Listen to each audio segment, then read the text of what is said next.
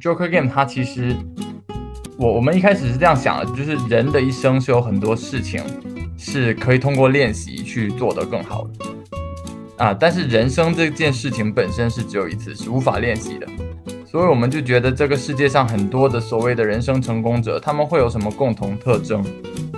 我们就尝试去浓缩一些社会运作的规律，在一系列的游戏之中。不是瞧不起的问题，就是我们已经已经已经九九六，每天都在工作的过程当中了，我们还要去在休闲的时候去做题。很多人会就就有的人会在朋友圈或者微博上吐槽说，很多为什么现在游戏都这么累人，但是他们依然照样玩的非常开心。我的一个高中生，这几类人，在你这个游戏哪哪种人可以把这个游戏玩的最好？玩的最好，嗯。简单讲的话，可能恐怕还是要智商和情商双高的人会比较玩得好，也没有那么大的意义。直到最近这份工作稍微要去办公室的时间多了一点，也就是每周三天，然后时间上是比较灵活的。但我蛮好奇的，你的主业和副业哪个赚的更多呀？那肯定是这是你问的吗？很好，方便透露吗？那当然是主业啊，我的副业根本就是杯水车薪的，副业是。交个交个 game 是几乎不赚钱的，对，它几乎是不赚钱的。我是用主业来补贴这个副业的。欢迎大家来到职业理想第六十三期的栏目。然后六十三期哈，真不容易。这个数字我觉得特别有有意思啊，六除以三等于二，六加三等于九。我觉得二和九都是很有意思的一个数字。那在这么有数字韵味的一期栏目里，我们也邀请到了一个很荣幸、很开心的。邀请到了一个嘉宾啊，是文渊老师的师弟，人在新加坡的数据分析师，也是实景博弈游戏 Choker Game 的联合创始人艾文老师。那我们欢迎艾文老师，欢迎欢迎欢迎欢迎欢迎欢迎欢迎，谢谢谢谢，对对对，邀请。然后我们这一期节目的话，会聊一个在国外应该说是应该小有成就或蛮风靡的。实景博弈这个游戏的一些内容，很多人其实在国内可能不太了解，但其实像之前芒果 TV 也有一些游戏是艾文老师他们去帮忙做的游戏的策划，它是一个很好玩的一个游戏，所以我们今天也想借助。聊这个游戏，去跟艾文老师去聊一聊，一是说一个数据分析师的转型，一个说这个游戏到底代表着怎么样相对于剧本杀一些不同的未来的趋势。另外，还想聊一下，就是人在新加坡工作是怎样一个感受。由于威尔王的肤浅，所以这期栏目交给艾文的师兄文渊老师来主持。欢迎文渊老师开个场。一开始我要聊一些很无脑的问题，我就请教一下艾文啊，这是到底什么是这个 Joker Game？然后这个和密室逃脱呀，剧本杀到底有什么区别？因为我们现在有很多的桌游啊，各种的东西就很，其实还是挺风靡的。你为什么要要突然又引入一个新的概念，给我们介绍一下嘛？好的，好的，谢谢。先谢谢三位的邀请，来到来到这个节目，感觉非常新奇，也是我第一次去参与一个播客的节目。然后其实之前曾经参与过一个果壳的演讲，那当时也是有去介绍过我们这个游戏。那一开始呢，我们的定位其实要去简单让大家知道，我们是用了一个呃一个口号，叫做现实版的欺诈游戏。因为在我们那个年代的人会有一个蛮出名的日日本的漫画，叫做《欺诈游戏》，后来也被拍成了呃动画片啊、电视剧啦，甚至韩国也有翻拍。然后你听到欺诈游戏，虽然你就算你没有看过这个节目，也大概知道它就是一个以人和人之间互相欺诈为主的这么一个游戏或者节目，那 Joker Game 这个我们后来定义为成呃博弈游戏呢，是因为欺诈这个成分，其实在后来再发现，在我们的游戏里面，它所占的成分越来越不那么多了。所以，那讲回来，到底它和剧本杀、密室逃脱，甚至说和桌游，呃，有什么不同呢？嗯。我我们是这样定位自己的啊，就 Joker Game 它其实是，嗯，我我们一开始是这样想的，就是人的一生是有很多事情是可以通过练习去做得更好的，啊，但是人生这件事情本身是只有一次，是无法练习的，所以我们就觉得这个世界上很多的所谓的人生成功者，他们会有什么共同特征？我们就尝试去浓缩一些社会运作的规律。在一系列的游戏之中，然后这些游戏呢，它对于每一个参与者来讲都是全新的，是无法练习的，就像你不知道明天会发生什么一样。我们想要去做这样子一个模拟，嗯，所以才有了 Joker Game 的这么一个一个点子出来。那所有的桌游也好，呃，密室逃脱也好啊，它它可能也是有一定的未知性啊。但是我们这边在做的事情是不断的产生游戏，所以每个游戏都是不同，每个游戏都是不同，每次都是去带给玩家一个全新的体验。这个和桌游啊，还有包括狼人杀、剧本杀是有本质的区别。有没有？能不能给我们再呃场景化的介绍一下？嗯，首先那个玩起来的时候，我们觉得。首先，玩家进场会有一个自我介绍的环节，就是因为所有的玩家都是不认识的，这个是比较典型的 Joker Game 的场景。那大家都是孤狼，就是你一个人去，男生女生，然后年纪大一点的，年纪小一点的，不同职业，就是你会在这里遇到想玩游戏，但是和你很不同，平时根本就不会有交集的人，被聚到了一起，在一个地方。然后我们就会在游戏规则介绍之前，先让大家简单的说自己怎么怎么称呼，然后你可能平时生活中是做什么的，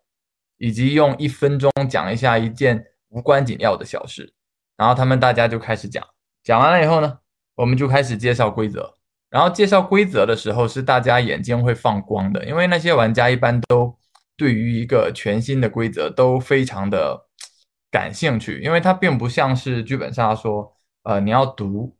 呃，非常非常多的文字，然后才能开始这个游戏。它是一个相对比较简单的一个规则，但是那个规则肯定是经过我们很多轮内测去打磨打磨出来的，而且它是反映了现实生活中某一个机制。比如说，有的有的游戏叫做呃贪婪银行，它讲的就是呃洗黑钱以及在银行里面。呃，银行怎么对抗洗黑钱的一些机制，把它浓缩成了一个游戏，然后在游戏中让大家去去体会到，哦，原来金融界是这么做的，然后那个洗黑钱的不法分子他们是那么做的，那这两方之间的博弈，当你进入那个角色以后，你会体会到，哦，原来是有这样的设计。嗯，所以这些设计是真实的吗？就你们你们是这些剧本是怎么来的呢？就你们怎么能够设计出这样的？比如说，你们对于银行的这些攻防有有认知，或者你们可能有一个商战的场景，你对于商战的这些有有有认知？哦，对，因为这个是我们团队人还比较呃，就我们并不是我自己一个人独孤军奋战，然后团队里面有六个人，大家都是来自不同的领域。那像那个贪婪银行的游戏是我我自己设计的，我当时是。在汇丰银行工作，然后再做一个嗯新人的 orientation，就是那种新人培训，然后经常要去给你培训好几个小时的这个怎么洗、怎么反洗黑钱啊那些东西。然后我一边在听，一边就想说，哎，这个东西如果做做成一个游戏会更有意思。所以是一般我们的很多游戏的点子都是来自于生活或者你的呃工作啊，嗯。一些一些或者看书啊，反正是来自于对这个世界的观察。这种游戏是不是很适合，比如说正在考察期当中的情侣一起去玩？比如说啊，我们经常比如说会看到网上的一些搞笑的一些视频，或者一些夸张的视频。比如说，在玩密室逃脱的时候，一些有恐怖设置的一些个密室逃脱当中，就会出现，比如说工作人员假扮成鬼怪、僵尸，然后呢要去袭击某某个男生的女朋友，或者是要袭击某个男生，然后这个男生直接把女朋友往那个那个工作人员手里一推，然后自己先跑了，这种的场景，我我在想，就是会不会就是这个游戏会有对啊，会有这样的一些个。小成分在当中，它会不会是一个 fun part？会会不会成为一个就是比如说朋友去玩了之后，结果翻脸了？哎，对对对，就像比如说分手厨房，或者是这样的一种感觉，还真的有，就是还真的有那个玩家玩的非常的认真，然后就是有所谓的嗯欺骗的成分嘛。那那因为大家觉得哦都是好朋友，一定是不会自己人骗自己的人的啦。但是有其中一个玩家，他就觉得说，这个游戏我既然是来玩游戏的，我肯定是为了赢去的。那你又是一个欺诈游戏，又是鼓励大家可以在规则允许的情况下怎么玩都行了。那我这个时候，对吧？我就应该尊重这个游戏。但有的人他就比较以人为主，他就觉得你和我这关系这么铁，哇，你这样子骗到我这样，后面有一些心理阴影，呃，是有可能的啊。但是这也是我们一开始在游戏过程中，呃，包括一开始会不断的去强调，大家要有这个心理准备，呃，但是还是会有玩家说他这个玩完以后，呃，晚上睡不着，就是 不断的在想，但也不一定是想说被骗这一下了，也可能是去反思，就其实对他打击会会有一种刷新他人生观的感觉，就是说，哎，那今天这个游戏而已，我这样被骗，其实我以后在社会中工作中。到时候被骗的话，我的损失是更大的。我做我做好那个心理准备了吗？我做好我应该做的准备了。嗯，那这里就是呃有一个问题啊，那这其实所有的游戏它是没办法完完完全全去模呃仿真一个社会的底层的运行的很多的复杂的规律的，就是就是它毕竟还只是一个游戏。我我会不会大家其实一方面觉得说，就像你一开始说到的，借助这个游戏，那可以重新去理解。不一样的人生，不一样的生活，但他其实导向了一个错误的对于人生、对于世界的一个理解。对于人生，他他肯定是无法去在短时间内把人生的这个所有方面啊全部都去浓缩或者仿真出来，但他确实是可以把人人生或世界规律的某些方面，呃比较浓缩的给大家。很直观的感受到，其中一个例子是这样啊，就比如说有些人他们会觉得我输了是因为运气，那这个和现实生活中我在零八年没有买房，别人买了是运气，那我什么时候去买股票，我买股票老是不行是运气，对吧？我找不到工作是运气，我找到工作是运气，我考上大学。就很多时候啊。玩家会有些玩家会觉得，其实就是运气。这个游戏没什么，没什么能能玩的，就是我这么选那么选，其实就是一个运气。但有些玩家他不是，他知道自己是其实是能控制运气的。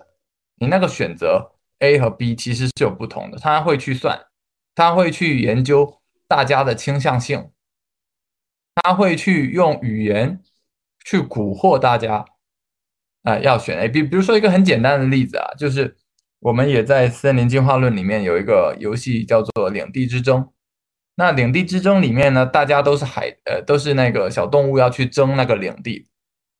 那其实它里面是一个有点类似是鹰鸽博弈，就是，呃，大家去都去一个领地的话呢，那那个领地上的钱可能是分不均的，结果大家就反而要吐一个钱。去掉在那个领地上。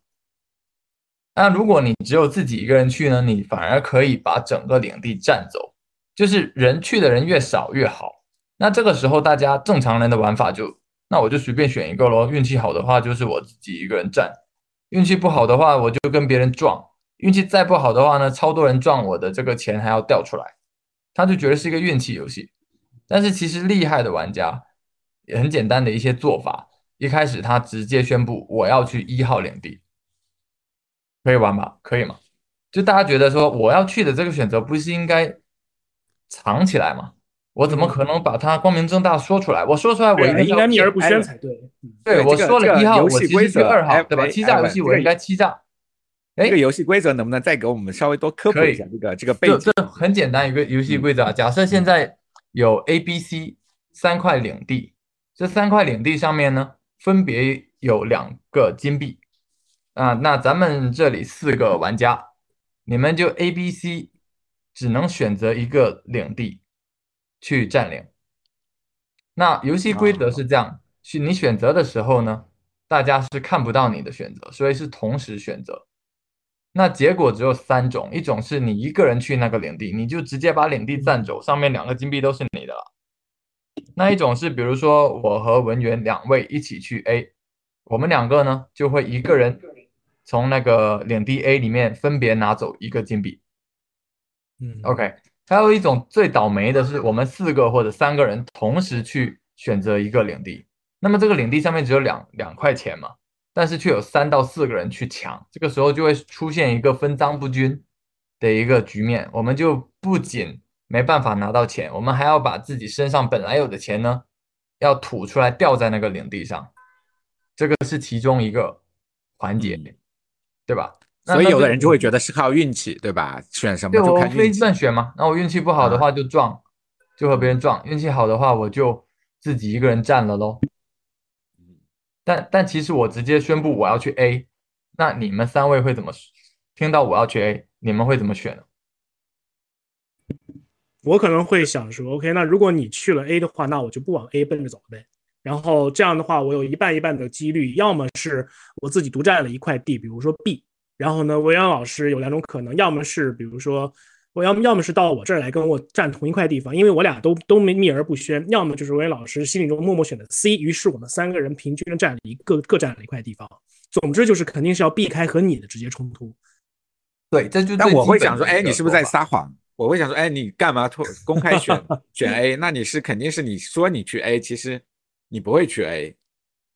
对，哎，对，也有可能这样想，但是你去分析，如果是首先啊，如果是一个理性人的话，我说 A，对吧？那么有其他玩家，假设一半的玩家是怀疑我，一半的玩家是信任我，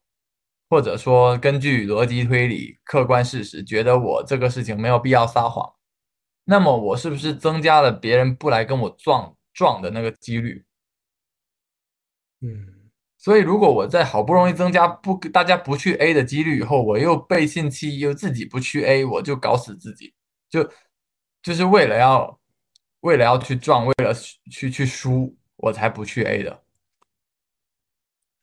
哦，听下来就导向了一个像我这种爱上价值的人的一个美好的价值观啊，就是其实 透明跟诚信也许是一种很好的博弈手段。我不知道能不能这么理解。没错，就是这样子的。所以很多时候我们游戏会有那么两三层。就你一一下子，我先跟你说的是欺诈游戏，所以你误以为一定要欺诈，结果来了以后发现，哎，他妈不欺诈也能玩，确实不欺诈也能玩，也是一种玩法。嗯，那那但是这里面更更我想要带出来更大的一个事情是，现实生活中和这个事情里面的相相似之处啊，是我们观察到啊，那个有一些人他确实是比较容易看到。这个世界的规则背后的本质的，比如说炒股炒得比较好的人，比如说他他他在什么时候他能买到那个房的人家，可能是有一些背后的计算或者是独家信息的。而这个时候，如果你一味的就觉得这只是一个运气，然后就把它归成运气的话，是很难赢这个游戏的。那也可能会在那个人生路上比较倒。就就比较运气比较难往你的方向去靠，所以可不可以理解就是说要想，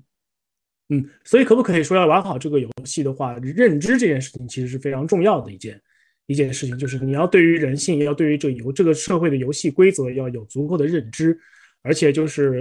可能要不信不相信命运，才会把这个游戏玩的比较好一些。对你不相信命运能不能百分之一百获胜呢？是不一定的，但是能不能提升你的胜率呢？是百分之一百。嗯，这个听上去就很像一种非常正向的价值观嘛，因为在我我们录这期节目之前。我们在跟聊我们在聊天的时候，韦恩老师一直在表达一个观点，就是他一定要挖一挖这个游戏的价值观到底是怎么，到底是正向的还是负向的。然后呢，我们也跟韦恩老师录这么多期节目嘛，然后我会感我会感觉到，就是韦恩老师是一个非常有价理想化价值观的这样的一个一个人。虽然在商业社会当中，进就是啊，就是经营了这么长时间，但是依然有这样的一个信仰，我觉得是很不容易的一件一件事情。于是，文渊老师，你觉得这个游戏的价值观跟你的价值观契合了吗？对我听到这个，我就哎呀，我就放心了。我可以让大家呃，让大家去在这个游戏中去感受这个透明跟真诚的，也是一种玩博弈游戏的方式。而且我觉得很重要的一点，刚刚你提到了说，其实我们觉得说，我们首先要认识到这个世界的多样性，跟甚至某种程度上的一些残酷性，跟它的真实性。我觉得，但是不妨碍我们去每个人做出做出自己的一个不一样的选择，因为这这才是这个游戏的这个乐趣啊。我觉得，其实我因为我也想问艾文，就是。是不是要人不一样的人在一起，这个游戏才好玩？如果大家都是同一种价值观、同一种对世界、对很多问题的认知的方式，那这个游戏会不会就我不我难以想象，就一群人这个都是一样的，他是不是这个游戏根本就转不动啊？对，而而实际上我要找到十几个一模一样的人是做不到的，反而是我怎么找他都一定会有各种各样不同的人。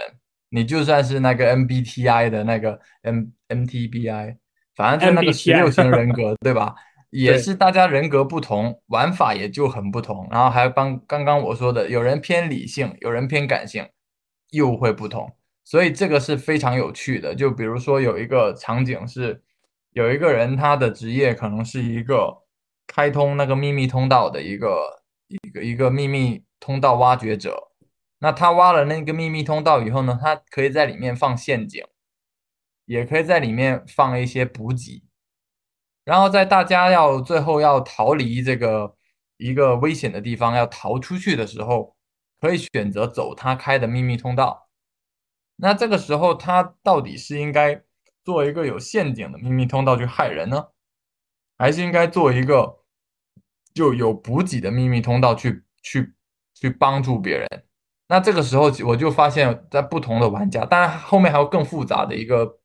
一个游戏机制和背景了。但这里简化来讲，就是不同玩家他的理解真的很不同。就有的玩家就会觉得说，我这里百分之一百要搞陷阱啊，我来玩欺诈游戏，我不害人，我在玩什么？我我理性人，我我把人家害死我才能赢啊！我要独赢，我要我要拿奖金呢。有人就很无法理解，说干嘛要放陷阱？这百分之一百我是要搞补给啊！我来了以后，我这个他的故事设定就是我们是受害者啊，我们要对抗主办方啊，我们要赢，我要补给，我要救人，我就是我我就想救人，就是怎么可能会想要害人？没有理由啊！就他们互相完全无法理解对方，完全无法理解对方。但是在这个游戏，他们是完全无法，他们觉得其他人都是这样的。他不只是不能理解对方，他是根本不知道还有另外一种人格的存在。直到在那个游戏里面，这些人相遇了，然后他们他他们就在游戏里面发现啊，这个世界上居然有这种人玩游戏，他居然想要共赢。然后那边人说啊，居然有这种人玩游戏只想要独赢。我的天，就就这样的碰撞，我们觉得很有趣。在在那个游戏中就确实的去发生，嗯，那这个游戏它是怎么样去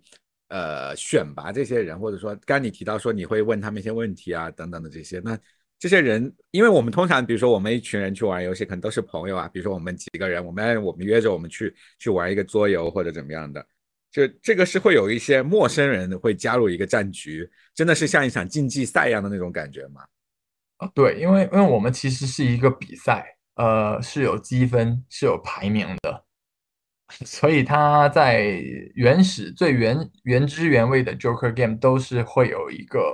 谜题去去筛选。那谜题也是五花八门，各各大不同。那比如说举一个例子，叫做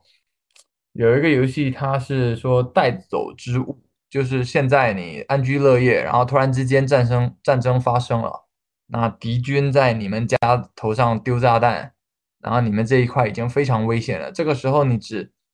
你已经逃了，你带着家人逃了，但是你突然想到有一个东西你必须要拿，在你的家里面，你跑回去拿，你拿到了这个东西是什么？你一定要拿的这个东西是什么？就就这么一个谜题，啊，也不算谜题，其实是个开放式的问题。对，那这个问题就会引发一场游戏吗？啊，不会，这个问题只是我们会筛选啊，选拔答题里面最有创意，但是同时又符合逻辑啊，就又有又要出人意料，有很有创意，但是他又能解释，哎，我为什么要拿这个东西？这个和我这个故事背景和我未来的做法有什么关系？这样答的最好的人，我们会选选他们进游戏，所以你会知道，哎，那这些人起码第一他是很认真，第二他很有创意。然后第三，他逻辑力又很强，基本上玩这个游戏不会差到哪去，会玩出非常精彩的一场游戏。我在脑子里过了一下，我有可能回答回答出来的答案，然后没有一个答案，我觉得是是艾文老师有可能会认为比较有比较有创意的这样的一个答案。所以，我可不可以理解，就是说，其实这个游戏它其实是有非常明确的这样的一个门槛在那样的一个地方，我们是需要把。呃，就是比如主办方或者是说这个运营方认为说不适合玩这个游戏的人给挡在门外的，然后呢，要把尽可能的，就是说从比如说一千人当中筛一百个人，一百人当中筛中筛十个人，出来的这样的一个感觉。因为听上去的话，它这种的可能我要转的话，就是转到商业模式这件事情上面，那就是它的商业模式可能就不是一个非常大众化的一个商业模式，就不像是比如说我可以去很快很快很快的去。麦当劳买个冰激凌，快速的进行消费，我吃完了，我很快乐就得了。对我去玩个密室，我当然我对我去玩，你还要我做题，天哪，你是瞧不起我吗？这个不是瞧不起的问题，就是我们已经已经已经九九六，每天都在工作的过程当中了，我们还要去在休闲的时候去做题。很多人会就就有的人会在朋友圈或者是微博上吐槽说，很多为什么现在游戏都这么累人，但是他们依然照样玩的非常开心。对，对，是这样的，呃。呃，这个谜题是以前我们因为场次太少了，然后我们基本上又是无偿或者说倒贴钱进去做这个东西，因为报名的人太多了，所以我必须得用筛选的方式，嗯，才能够让让让大家玩到这个游戏，不然我的那个那个那个名额太快就没了。但是现在呢，因为要因为这个呃森林进化论的关系，我们觉得哎。博弈游戏的市场其实非常的大，所以我们现在已经完全的调低这个门槛，现在是不用筛选，就像你们说，可以直接 walk in，可能直接去去我们合作的举办方那边就可以玩这个游戏。但是我们也是希望，比如说在价格上面，在可能商家会有一点点门槛，具体是什么门槛，我们还在还在调整。因为最重要的是希望保证大家的游戏体验，因为你不想要。去玩一局游戏，结果发现其他人呢，他根本不认真，他玩到一半跑出去，呃，抽烟，或者玩到一半就挂机啊，或者是有一对情侣玩到一半，你在那边认认真真的跟他们博弈，然后他那个男的说，哎，这游戏啥玩意儿，我直接把我的血全部给我老婆了，这样子，你就会觉得很无语，你们懂我意思吗？就可以，这个是在保护大家的游戏体验。也就是说，设定一些的门槛来来，就是说筛选，就是说这个圈层到底适不适合来玩这个游戏。当然，也会根据我们不同的商业这样的一个阶段来设置门槛的这样的一个高低。可能在试运营或者贝塔测试的时候，我们门槛就会稍微高点，你需要答题，你需要千选百百选十这样的一个过程。但是到了比如说真正商业化运营的时候，有了合作伙伴，有了渠道，那我们可能会相对来而言的话，你可以 walk in，然后你只要你就是预约，你就怎么可以参加这样的一个游戏。对，起码预约、呃，提前付款，呃，防止放鸽子，这些基本的操作都是要有的。呃，因为我们几个做这件事情不是全职去做，我们的目标只是希望他能够自负盈亏，所以其实我们没有一个很远大的理想，说要把它做到赚多少多少钱，而我们更想要保证的是，玩家每一场游戏他都可以玩到很淋漓尽致的一个。一个体验，所以现在不是走量，而是要保证质，怎么的这么一个阶段。嗯，哎，你刚提到了这个森林进化论啊，这应该是跟芒果台的一个合作，对吧？这个我这个哎，我就好正好问问你怎么看现在的很多这个真人秀？因为我们看到网上关于森林进化论论的这个介绍，他说这是一档实境博弈，就实境这个词很关键啊，就是有点像真人真实秀的这种感觉。你你怎么你平你自己平时看那些真人秀吗？你觉得这些真人秀真实吗？或者能打动你吗？或者你觉得像跟芒果台的这个合作有没有达到你预期的效果？呃，真人秀我看太多了，然后我自己比比较喜欢看综艺节目，因为我从小台在在厦门就会看台湾的综艺节目，我觉得台湾综艺节目在那个年代是很很超前的。也不是说超前，就是他们做的确实那个时候领先很多，啊，所以我的梦想就是能够去综艺节目里面当观众，就是他们经常那个吴宗宪在上面讲，然后就在下面不是经常会有观众嘛，我就想要在下面当观众，所以这次跟芒果台的合作其实是超额的实现了我的梦想，就不只是坐在那个节目组下面当观众，而且我是可以坐在。那个那个导播室里面，去一次性看到二三十台这个呃大屏幕，然后不同的屏幕都是设着这个呃场地的不同位置，跟着不同的选手的，哇，那个非常非常的震撼，而且他们的声音也非常清晰，那些摄影机也都是最高清的，然后团队特别的大，就是完全是一个非常震撼的体验，然后我又可以在那边操作那个操作表，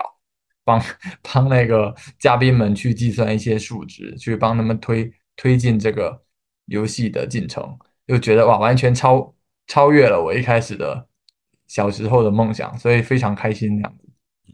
那这个剧本是怎么设计出来的？这些游戏的这些关卡呀，或者是这些呃机制？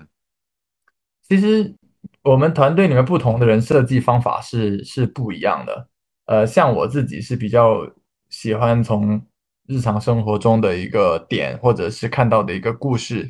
从故事性上面，然后再去故事里面去提炼出它的机制，然后再来设计。但有的有的团队成员他是先想一个机制，然后再想故事的情节去包装这个机制。那这次《森林进化论》里面的其中的一些游戏是我们的呃好朋友，也是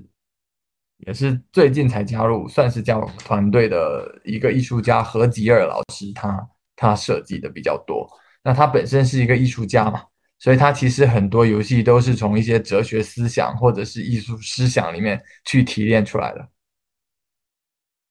哇，这个那所以如果是不是懂哲学？哎，是不是懂？哎，我那正好问问，是懂哲学的人，现在有懂哲学的人，有懂经济学的人，有这个情感很丰富的艺术家，还有这个可能是一个这个呃没什么这个可能也呃还在上学的一个高中生，这几类人，在你这个游戏哪哪种人可以把这个游戏玩的最好？玩的最好啊，嗯。简单讲的话，可能恐怕还是要智商和情商双高的人会比较玩得好。嗯，因为智商就是你能够理解基本的规则，你能够看穿这个规则背后，它看上去是这样，哎，其实是那样，就是他能够看穿规则的本质。就像刚刚那个很简单的，就看上去好像随机的一个游戏，哎，但其实我是应该直接把自己的选择讲出来。这种有一点点反直觉的东西，它能够比别人。更快的想到，那情商就是说，你想到了以后，你直接振臂一呼说：“这游戏我懂，就这么玩你们不这么玩的都很傻。”就你就直接就大家就会变成众矢之的嘛。嗯，所以然后包括你在跟别人聊天的时候说话的那种趾高气昂的感觉啦，或者是甚至一些言言行举止、一些微表情，让人家觉得不爽或者不想跟你合作。那你再聪明也是很难玩，所以就基本上两种，呃，各种各样的能力都要有吧。可能有的女生就是她本身长得特别漂亮，就是一种实力，就很夸张。就是有一个游戏里面有一个女生长得比较漂亮，然后那些男的就玩和她一起玩的时候就非常的不理性，然后就 玩出一些我们之前完全没有见过的一些一一些效果，比如说她。他照理说，他去，呃呃，类似说组团去挖挖挖宝藏，然后大家要去平分这个宝藏。那正常来讲呢，他挖出十个宝藏，四个人分的话，可能是三三二二，或者是他四，然后其他人都是二二二这样子，然后他就能做到他一个人七，其他三个男的就一一一这样子，就就这个完全是 OK 的，完全是欢迎的。就是你用你自己的方式来赢这个游戏，但我相信不同的人，那可能会找到不同的这个游戏赢赢的一个方式跟游戏的这个乐趣。对，用自己的方式赢，就是因为你没有办法练习这个游戏，你在来之前是不知道规则的，那你没办法练习，也就不用练习，就不会有狼人杀的套路或者象棋、围棋一定得怎么玩，你就用之前自己这么多年来的人生，你自己最擅长的东西带过来。那验证一下那个方式。比如说我如果用我自己，比如说我用自己的直觉也可以吗？完全可以，直觉派的流法流派是一个很强的流派，而且 挺强的。嗯，我问到直觉这个问题，因为可能就是这个问题和这个话题可能之前我们没有涉及到过，但是我个人其实一直觉得我自己个人是一个这个人是挺。顺着自己的直觉来活着的，而事实上，直觉到底是什么一种东西？除了我们天生的本能的一些个对社外界、事外部世界的反馈，比如说天黑了，我们会更加的谨慎、更加的小心；听到可怕的声音、看到可怕景象，我们会汗毛直竖，然后会下意识要逃跑等等这样一些东西之外，很多的时候，直觉它其实是一个人他从出生到现在活了这么长时间，经历过这这么些不同的事情，他的下意识的对一些事情的经验的这样的一种累积，并且在现实当中的一种反馈。所以，我就是说，我我觉得我自己会觉得说自己是一个比较偏直觉派的这样的一个人。比如说，一个人站在我面前，他怎么样的一个说话方式，他怎么样的一种行为方式，会让我选择说我跟他站一半、站一国、站一站一派，还是说不行，这个人我觉得我信不过之类的。然后听上去的话，既然说直觉派也是个很重要的流派的话，我觉得艾文老师，我看来我可以放心的说，我也可以尝试着玩这样的一个游戏，因为我从来不认为自己是一个双商都高的这样的一个人，我的双商是有直很明显的硬伤的在里面的。你不要谦虚。对我听到这个，我也跟 Nolan 老师有类似的感觉。我就说，哎呀，我那我肯定在这种游戏里赢不了啊！我这个我觉得我自己好像没有双双特别高，双商特别高啊。然后那个我也没我也不是学经济学的，也不没学过金融学，那也也数学也没有那些数学天才那么好。他们很会算的，那是不是那种很会算的，脑子转得很快，马上计算各种风险概率等等的，就在这个游戏里能赢？我们就是不希望去创造一个游戏，它是一个计算游戏，或者它是一个解谜游戏，或者它考的就是大家记忆力，那绝对不是这样子的一个游戏，因为它模拟人生嘛，人生怎么可能是靠解谜、记忆力单项的能力去赢的？因为那那那那种是一个很专业性强的比赛，所以人生里面是有很多人他靠直觉去赢的，而且做的非常好。所以我们的游戏，我自认为啊，也是。呃，能够体现到直觉派的的赢面，因为很多时候我们时间非常紧，因为 Joker Game 的感觉是很刺激的，因为时间非常紧。然后很紧的时候呢，我们有一些牛津的数学博士来玩，然后他就一定要算出那个最强的那个必胜法那个概率，但时间是不允许他那么去算的。那他是赢不过直觉派，因为直觉派是用自己，就像刚刚 Nolan 讲的，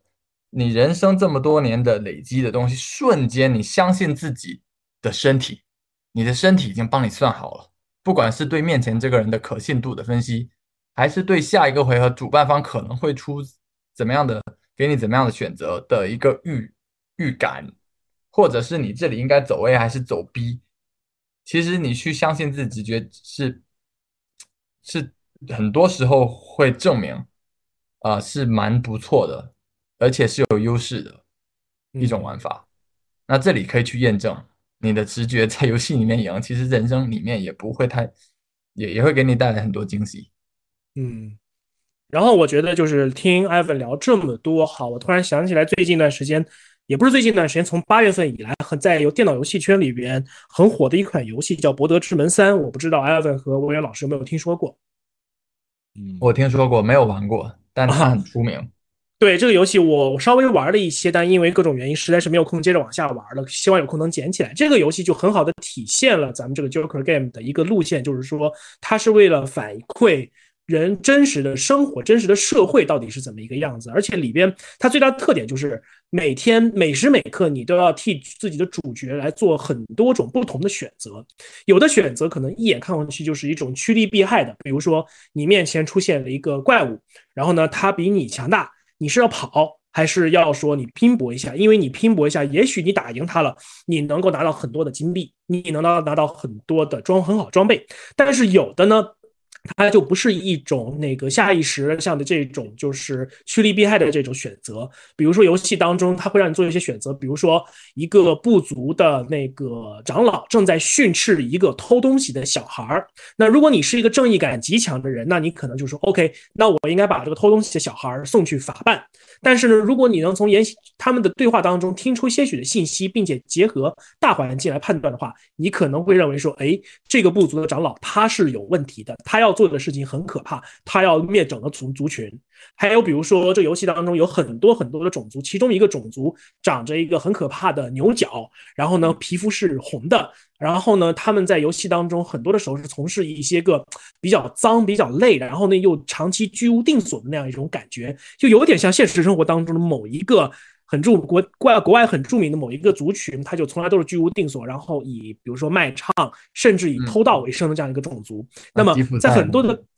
对你在过程当中，你需要判断说，你到底是信任他们，你是同情他们，还是说在做很多的抉抉择的时候，你出于自己，我是一个贵族，然后我是个正派人，我信不过这种地痞流氓的这种生活方式，所以我要在很多事情上面跟他对着干。然后根据你不同的选择，游戏会给到你不同的反馈，会给到你不同的分支的这样的一个结局。据说这个游戏的结局大概有上千种。会根据你在这个游戏过程当中跟不同的角色发生的关系，跟不同的那种 NPC，然后达成的一种一些个共识，或者是你消灭了一些个一些个族群的一些个人或者一些个角色，都是有可能达成很多不一样的这样的一个角这样的一个就是结局的。这个听上去的话，其实跟 Joker Game 有那么一点点的相似，就是 No choice is a wrong choice，但是 Every choice is critical choice。完全正确，是啊，因为是我们想要创造非常开放的玩法。就博德之门里面，它每个 N NPC 都能杀嘛。那和那和不同普通的游戏，无非它会给你规定一个线路，你一定得这么玩。那你这么玩的一定是赢的，那么玩一定是输的。啊，我们 Joker Game 里面的游戏就是要创造规则，就这么简单。但是你怎么玩，完全取决于你你自己。但可能我们会偏。嗯，不一定是一些善恶或者是因果报应那么夸张的一些呃呃选择，而更多的是去考验大家 thinking out of box。就可能你刚刚说的观察力是一种，就你仔细去看这个东西，好像只是一个骰子，哎，其实它是一个宝箱。你看到它是一个骰子，你大家都拿来丢，其实这个东西可以打开，里面有个东西。嗯。所以是一个开放式，这种不确定性反而是游戏最大的魅力所在，对？对，因为我们其实会把玩家分成四种，呃，猎人，然后吟游诗人，然后智者和贤者。然后猎人就是喜欢猎杀别人，他就是以看到别人死，把别人阴阴阴阴对方来来获得快感的这么一类玩家。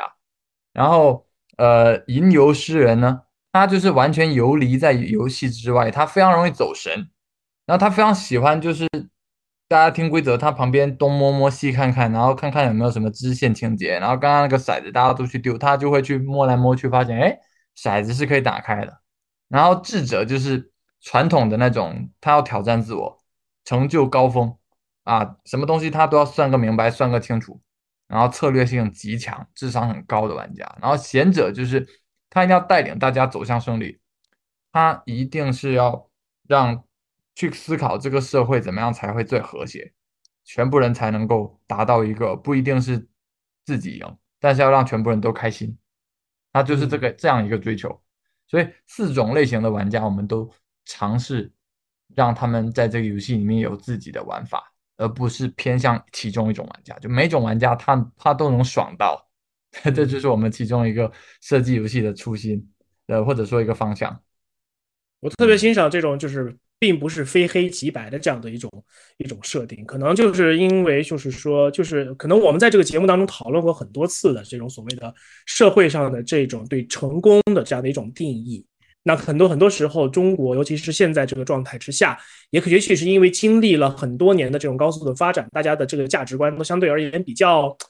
比较单一。一定要赚大钱，然后怎么着的，然后才能够成为一个成功的人。但事实上，在这个游戏当中的话，成功是有很多种的这种方式的。你可以像一个猎人一样，把所有的你跟你敌对的人，或者不是你这一帮派的人，给全都干掉。你也可以，比如说像一个就是呃吟游诗人。我我听下去的话，我可能更像那个吟游诗人，因为我玩所有的。电脑游戏、电视游戏，我都不会着急的去完成主线任务，而我会四处的去东摸摸、西看看，这个地方找一找，看看有什么东西；那个地方看看有没有可以探看一看的，比如说额外的装备啊，或者一些小秘密诸如此类的。我在这个过程当中能找到很多的这样的一个一个乐趣。那当然，更有的那些，比如说智商更高超的，我可能脑子里面第一个冒出来的人物是。水哥那样的这样一个人物，那他还是不断的去要挑战智商的。那也有就是啊，我要所有人都玩得很开心，我是那个团队当中那个 leader，我要让大家都在这个游戏当中感受到自己的价值，然后呢，让整个团队的气的氛围变得更好，士气有所提升，或者跟我的跟我的朋友们这一波这波小小帮派们的关系越来越好，这是我的一个目标。四种方式。嗯，对对对，这个这个听起来真的挺有意思的。那我，但是我我就想问一下，那如果这样子的话，打这个 Joker Game 这个游戏会线上化吗？线上化听起来它会制造出更多丰富、精彩的、多样化的世界的设定啊，人的设定等等的这些，还是说这个游戏它没办法，它就得线下去玩？我们暂时是坚持线下。其实我们在一九年疫情的时候已经把它线上化过了。呃，疫情嘛，那大家都没办法线下玩啊，所以当时我们就把游戏把它变成线上的版本。当时那个 Zoom 也刚刚出来嘛。对我，我们是早期很早期 Zoom 的这个重度用户，那里面有一个叫分组讨论的功能，Breakout Rooms，那就可以模拟一个大家去不同的房间里面私聊的这么一个场景。因为不同房间私聊这个场景在 Joker Game 里面是非常关键的，它也是区别我们和桌游剧本杀的一个重要指重重要的一个特点。门门这个概念呢，在 Joker Game 这个意象啊。它是有一个重要的象征意义，因为它又是打开一扇门，你可以发现一个新世界，进入一个新的故事。同时，把门关上的时候，门两边的人他在物理上的这种隔绝，会导致你对对方的信任度下降，会导致你想要偷鸡摸狗做一些坏事的这个这个成本降低，然后会也会导致你们两个如果在隔开的空间里面还能保持信任的话。你们中间的这个友谊也好，联盟关系也好，会显得更加珍贵。所以我们在线上玩的时候，就通过那个 breakout room 去模拟了这样子的一个一个效果。呃，但是还是差点意思。怎么样呢？还是 刚刚讲的 Nolan 这种直觉型的人，你让他线上玩，他的武功就废掉了百分之七十，你懂吗？对，你看不到那个人的声音，观察不到他在流汗。然后我们游戏里面会准备饮料小吃的，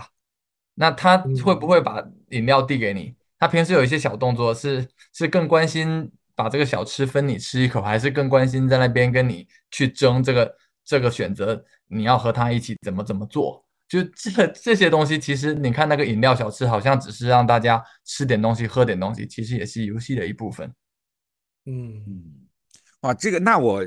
另一个问题又来了，那这样既然是一个线下重度重体验的东西，那会不会很多人他一旦进入，就是很多我们讲有很多戏精型人格的人，他一进入到这种游戏，他会天然进入一种表演的状态。这个呃，那这种人会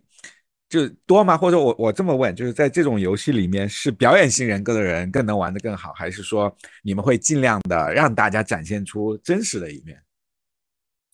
呃，其实都有，因为你玩游戏，有的人表演。在在游戏里面去表演，他会觉得更爽。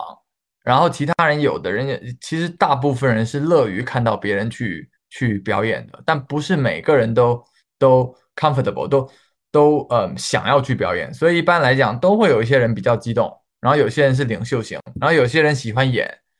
然后我们观察到的一个共同点啊，就是每一场 Joker Game 一来，我们的氛围都搞得很紧张。然后都是坏人，然后大我们是比如说我们是恐怖分子，把你们抓起来了，大家很紧张。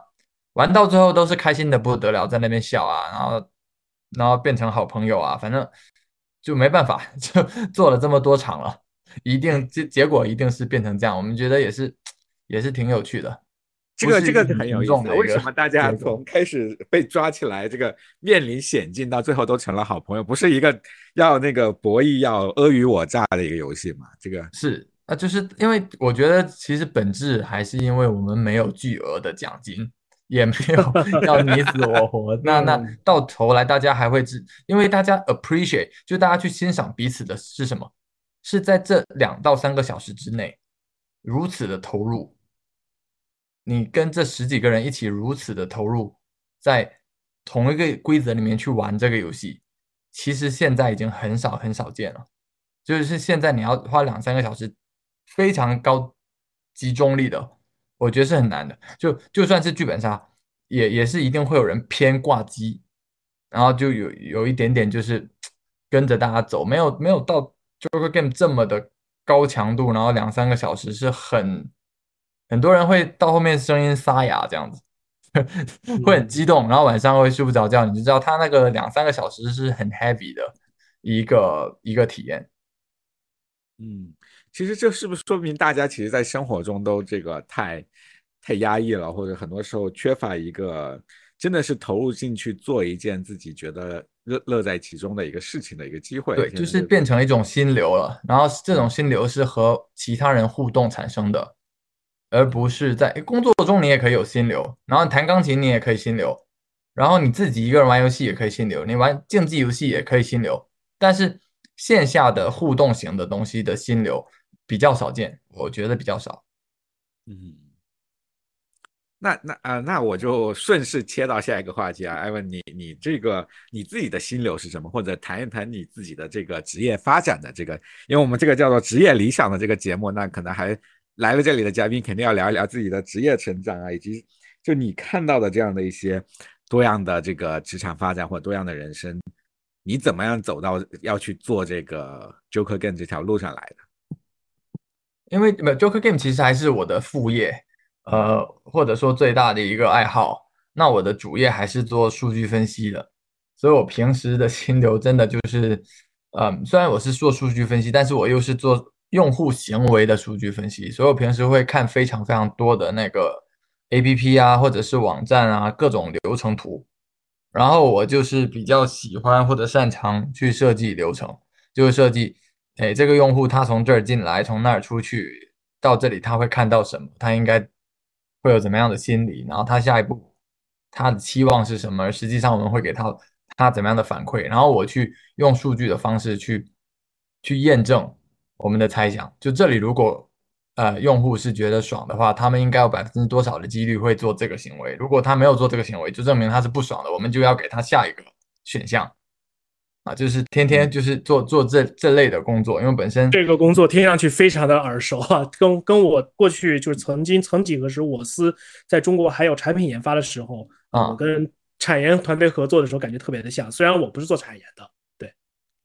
对对，其实有点像产品经理，但是又是偏数据，呃，数据类型的产品经理这样子。然后本身在做这个工作之前也做过。也做过，嗯，agency，就是在在在广告公司，然后是做数据营销的，呃，数 digital marketing 嘛，就是线上营销，也是要看非常多数据，所以这个就就可能不小心踏入了这行，所以就一直在在做做这一类的工作，然后这个工作也把我从香港，呃，带到新加坡，然后我觉得反正过得也还行。呃，老婆孩子，然后正常上班，然后我的工作是压力一直不大的，就包括疫情之后，可能五天的可以有四天是在家里办公，然后，嗯，同事们也都是在不同的国家嘛，所以你去办公室也没有那么大的意义。直到最近这份工作稍微要去办公室的时间多了一点，也就是每周三天，然后时间上是比较灵活的。其实我在新加坡这边，包括之前在香港，也都工作时间比较灵活嘛。然后疫情之后，一直都是有比较多的时间可以在家里面呃办公，因为主要是因为同事他们都在不同的国家，特别是印度，呃，然后接下来就是英国那边比较多，所以时区不同，就导致我们其实也没有必要呃太多时间在在去办公室，因为你需要。你的通勤时间就九点或者晚上的六点，正好是他们的办公时间，所以就这个这个灵活性让我觉得比较多时间去做 Joker Game 啊，或者其他的一些业余的呃项目或者是爱好。然后当我回国的时候，我发现我国内的小伙伴们其实是比较卷的，相比相比就比我努力很多，然后他们的工作时长是比较长的。这个也是我回国以后发现，呃，为什么国内的发展这么快？我觉得可能是一个原因。哎，那你的老板知道你在做这个吗？他会？我也想问这个问题。对，我我老板应该是知道，但是他不在意。就是我我我在公司那个自我介绍的时候，我都会直接说，哦，我这个平时会做一些这样线下的游戏，然后公司如果有团建啊什么的话，可以。找我帮忙设计游戏，然后他们都说哇，然后之后就不以为意了。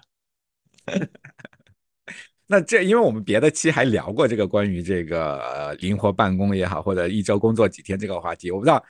在呃新加坡这个灵活办公不去办公室，以及说这个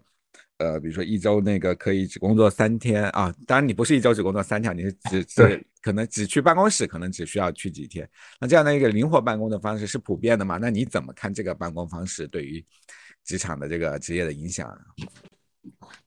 其实我觉得也没有那么普遍，可能比国内普遍一点，但是可能我自己比较幸运，我的也不是幸运，就是正好这几家公司它都比较灵活办公。嗯，因为毕竟还是因为新加坡这里有太多 outsource，就是就是外包给不同时区的国家，包括现在越南也在崛起嘛，然后菲律宾。有非常多的这个外包，所以就导致嗯，导致那边时区不同嘛，所以大家就灵活办公多一点，因为因为新加坡这边的人工成本太贵了，所 以公司不断的在外包。嗯，这是一个这是一个那个很有意思的，就关于外包这个，我觉得我们好像以前，尤其我我自己在跟一些朋友聊过，说为什么很多的互联网大厂。他都喜欢把人招进去，他而不是用外包。这个我发现是不是还是因为我们的人力比较便宜啊？我反正一直是保持这持久久这一个观点，就是咱们的这边大多数的人力还确实是成本相对来说比较低的，因为劳动力市场相对而言是比较充裕且过剩的。然后所所以就是在上一次我跟我的澳大利亚同事聊的时候，我才了解到，就是说像他们那边的国家的一些特定的行业。很多的，他们不是外包，他们是只招兼职，一周上三天班，一周上或者是上上四天班，剩下一天你爱干嘛干嘛去，你可以打第二份工，你也可以自己不用不用干第最后第五天的时候就干自己的事情，这个应该也是一个劳动力相对来说比较没那么富裕的国家才会有的这么一种一种状态。那比如说像新加坡这种人力劳动劳动力比较贵的，它它就是会用外包的形式来解决，因为毕竟靠近一些。人力资源比较丰富的一些国家跟地区，嗯，是，我希望我们对，我们以后也能有更多的这个这个更加的自由的时间。就我觉得工作，我真的在想说，工作这件事情，一周工作五天，然后每天工作几个小时，这其实是一个它并没有在人类历史上形成多少年的一个一个传统，对吧？也许它过了几十年，又会演变成另外一种工作的模式，另外一种工作的方式。哎，但我蛮好奇的，就是艾文。艾文老师，就是你的主业和副业哪个赚的更多呀？那肯定是这是你问的吗？很好，方便透露吗？那当然是主业啊！我的副业根本就是杯水车薪的，副业是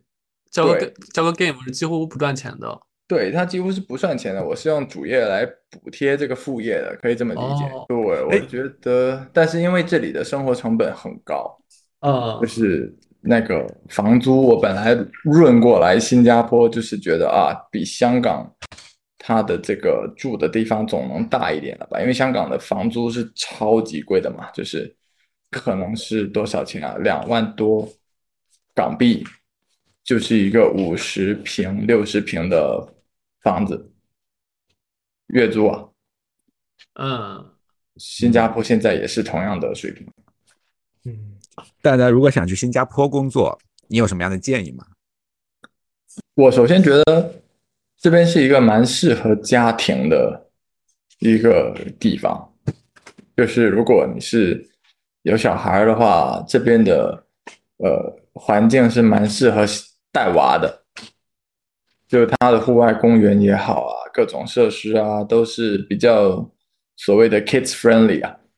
然后。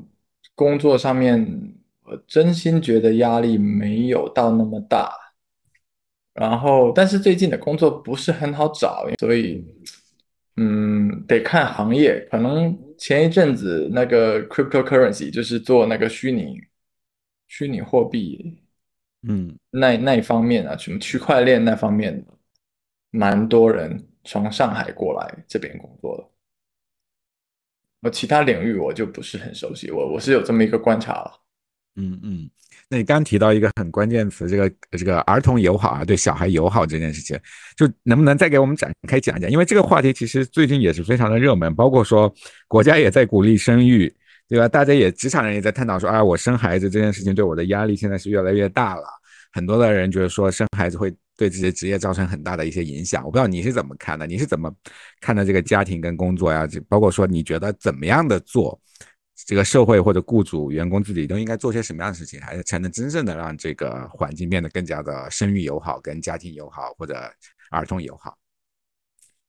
因为我我我就没办法从那个很大的说社会应该怎么做或者国家怎么做，这个我就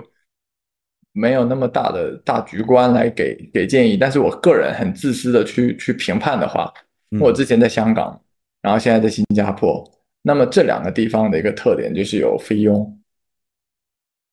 然后我觉得这个是挺挺挺强的，因为我有菲佣就真的比较幸福。就你平时也不用做饭，然后也不用，也不用洗碗，也不用洗衣服，啥都不用做，然后就，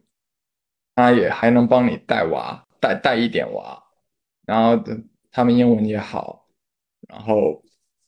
反正就是真的压力没有那么大，就包括连带娃都能有人帮你带的话，因为如果你没有费用，你想你基本上下班就一定是一直陪娃，然后你。不陪娃的时候，就是把他送去幼儿园或者托儿所，然后他必须在那边也很可怜，得待到很晚，等你下班他才能，你才能去接他。那否则的话，你就是要有家里的老人来帮忙带。那我在这边又又又就是有费用，他就会很还还是蛮方便，但是也就只有香港和新加坡这两个地方有，所以我觉得其他的地方他们也过得挺好的。对，所以这个其实这个问题就是要要寻找一些更多元化的照护体系嘛，能够让这些更好的让这些白领们也好，打工人也好，有更多的时间腾出来。那可能我其实特别是对女性的嗯区别是很大的。可能我还是可能客观，我觉得你比如说日本的话，他可能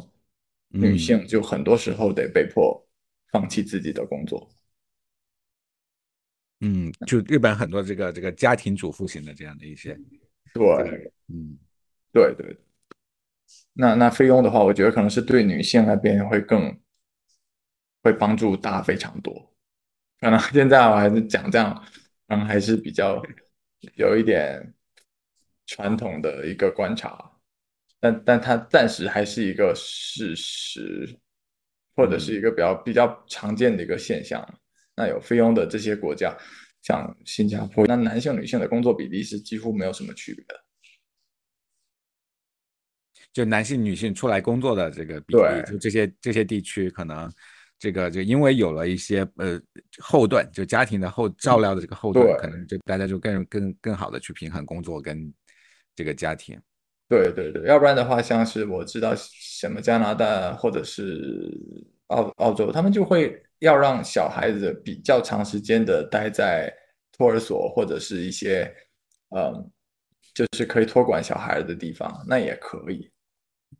但是那样子的话，势必也是没有自己的时间呐，就是你下班一定是全时全部时间用来带娃，就就像 Joker Game 这样的事情是不可能发生。所以这个话题又回来了，就是 Joker Game 能不能那个？这个玩开来，它可能要取决于说要有多元的这个不一样，这个社会要各种各样的人，他们来自不同的背景，那再聚到一起，然后大家要有充分的时间，然后大家愿意享受游戏，这都是非常重要的这个因素，对吧？对对对，这这也是我们想要去创造的一个一个环境嘛，然后我们觉得这样子非常的有趣，然后再加上呃，我每次回国就会觉得。国内更加朝气蓬勃，就那个生活节奏也好，大家玩的这个心，我觉得还是强，就是强过新加坡这边很多。就相对来讲，这里会稍稍显无聊。我还有最后一个问题啊，艾文老师，你还有没有职业理想？就到你现在这个岁数，那职业理想啊？对，嗯，哇，这问题其实还蛮。我以前职业理想就是想要当 C 什么 O 嘛，就是当个什么哦什么什么首席数据官之类的，感觉不错。嗯，但是 Joker Game 它这个越搞越大，我也是团队也好，大家都觉得说啊要全职做，但是他现在赚的钱就远远是没办法全职做了，所以现在是稍微有一点点纠结，就是要走职业化的路线，嗯，还是有那么一点可能性要去孤注一掷。嗯，哎，那不考虑钱的话，嗯对，不考虑钱的话，你会觉得很理想的状态，你希望是做什么样的工作？嗯，不考虑钱的话，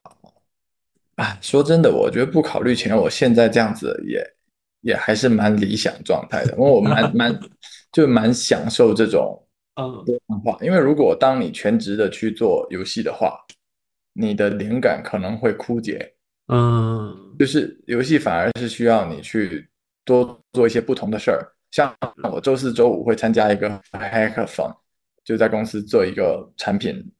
的那种黑客马拉松嘛。嗯，那像那个东西，说不定我又会有灵感去做到下一个游戏，所以它是相辅相成的。我就觉得这样比较有趣。嗯，所以真的是要生活有乐趣的人才能不断的有新的可能性出来。对，然后我又会把游戏里面有趣的东西又会带到工作中去，我就会跟他们说，你这工作流程这么改，就 gamification 嘛，就是游戏化。嗯然后他们又觉得嗯啊，你还能这么想，就就双方两边都有受益。对，艾文老师，呃，就是如果回到二十岁的话，你还会做出当时的选择，成为如今的你吗？我觉得也不一定是二十岁，你可以理解是回到你职业初期的那个时候的你，你拥有现在的记忆，你还会做出当时的选择吗？那我觉得可能差不多哎，我觉得应该还是觉得这条路好像还还可以。我觉得艾文老师就是应该属于我们节目当中，就是我们节目当中有几波人哈，一波人是做做了选择，然后做的相当不错的，然后呢到目前为止小有成就，比如说像艾文老师这样，比如说像之前的一些还有一些是做了一些个决策，发现是错的，于是呢又跳出来，然后又做了一个决策，又发现是错的，于是呢就反反复复试错，虽然很折腾，然后在他们自己嘴里边哈可能没有什么太大成就，但是我们在我们看来是体验了完全不同的人生的那种很有意思的这种人。对嗯，对，所以我觉得艾文老师的状态真的就是就是小满胜大全的感觉，对，就是一切都刚刚好。我觉得特别好。对，小孩子也只有一个，对，真的是 嗯，就刚刚好就好了，我们也没没有奢奢求太多那样。对，其实在国内啊，就是现在其实大家的工作状态普遍的压力都会比较大，然后很多人的职场进阶也不像以前那么顺了，然后反而你其实现在是拥有一个很好的一个职业状态和职场的心态。你有没有一两句话把经验分享给我们的听众，让大家找到一些可能能解决自己焦虑的方法？嗯，我焦虑可能很多时候也不是自己造成，而是一个大环境嘛。但如果在大环境不好的时候，有的人会选择比较自暴自弃，像是熬夜啊，然后也不不健身、不运动啊。有的人他就可能还能够保持一个比较规律的作息。我觉得后者会会有一个很好的效果，因为像瑜伽也好，运运动也好。就像 Nolan 刚刚讲，他是直觉型的嘛，就很多时候你想太多反而是不好的，要去把自己的身体状态状态先调整到好。你可能只是去跑步，然后只是去坚持早睡早起，然后你的运气就会变好，因为你的身你身体上的每一个细胞都在帮你做好准备去做下一个更好的决定。我我觉得这是个蛮新颖的观点的，就之前嘉宾们我好喜欢这个观点啊，对对，听得我浑身舒畅。对，因为我们俩都在健身。对，我觉得要就是健身、做瑜伽、跑步，就这样。锻炼身体真的是一件非常非常值得的投资。对，而且他会把那个现在运气好归结到因为自己在健身和一些规律的生活中，我觉得这个也是一个很新的观点。对，但但我也觉得其实是有用的，因为这样的话你的心情会变得更好，包括你有更多的精力去处理更多的事儿，自然而然可能更多更好的事儿就会影响你。对，是的，要不然的话，机会来了以后，有一份工作，然后发现自己根本倒不了时差，然后上午起不来，晚上睡不着。我已经有见过这样的呃情况了，所以我觉得，而且在我认知当中，其实很多时候创业的话，它是比在给公司打工更加要消耗体力、消耗脑力的。那个其实对身体要求是更高的。嗯，是的，是的。对。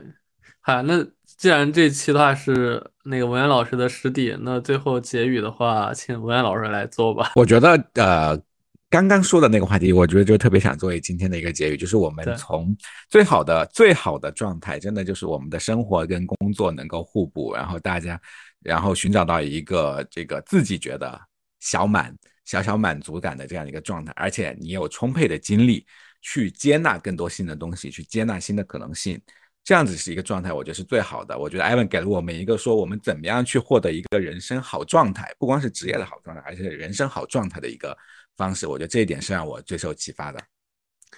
好，谢谢艾文老师，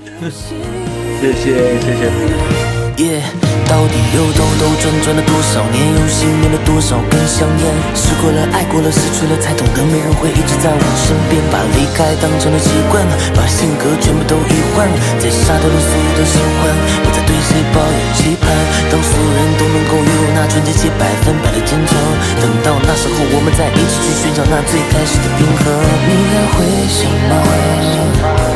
也许会吧。